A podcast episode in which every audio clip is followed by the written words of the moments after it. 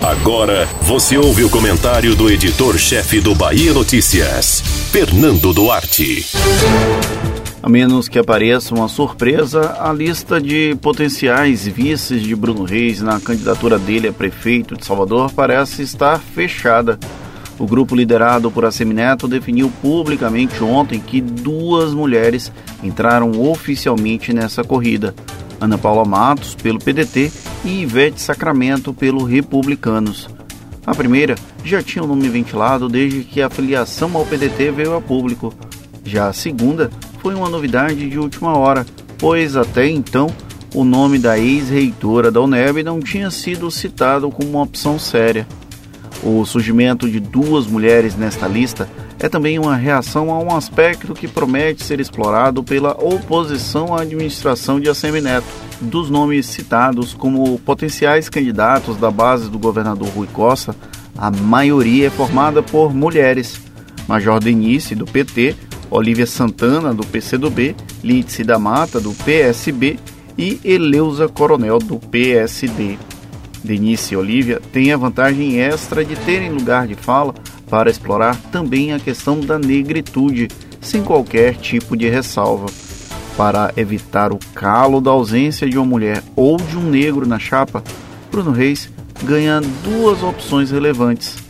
Completam a relação de potenciais candidatos a vice ao menos três nomes: Irmão Lázaro, do PL, Geraldo Júnior, do MDB e Manassés, do Republicanos. Desses, apenas irmão Lázaro teria o trunfo de trazer uma legenda da base aliada de Rui para o lado de Assemineto, apesar de o PL estar sempre com um pé na prefeitura, isso há muito tempo. Os dois últimos poderiam até agregar musculatura política, mas estariam longe de abrir frentes de diálogo que devem ser atacadas pelos adversários. Geraldo Júnior, inclusive, vai insistir na prelazia pela vaga de vice, porém está distante de obter esse posto. Ao se filiar ao MDB, cuja lembrança das malas de 51 milhões de reais está vívida, ele diminuiu as chances de ser indicado. Isso é somado ao fato de criar ambientes de instabilidade para a base de Assemineto, sem necessariamente ter o respaldo político que julgava ter. Assim, o presidente da Câmara deve se contentar com o aval para tentar continuar à frente do legislativo no próximo biênio. Manassés, ao se filiar aos republicanos, seria uma opção viável se não tivesse uma volatilidade tão grande. Depois de flertar com todos os lados da política baiana, veio com um nome de fora da Igreja Universal do Reino de Deus para tentar se viabilizar para vice. Além de conversar com um projeto social similar ao de Sargento Isidório, que tende a ser explorado na eleição. No embate direto com Ivete Sacramento, porém, a ex-secretária de Reparação leva uma boa vantagem.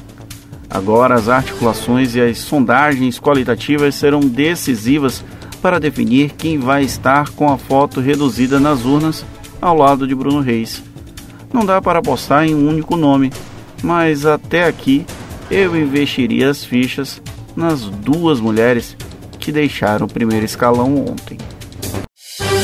Você ouviu o comentário do editor-chefe do Bahia Notícias, Fernando Duarte.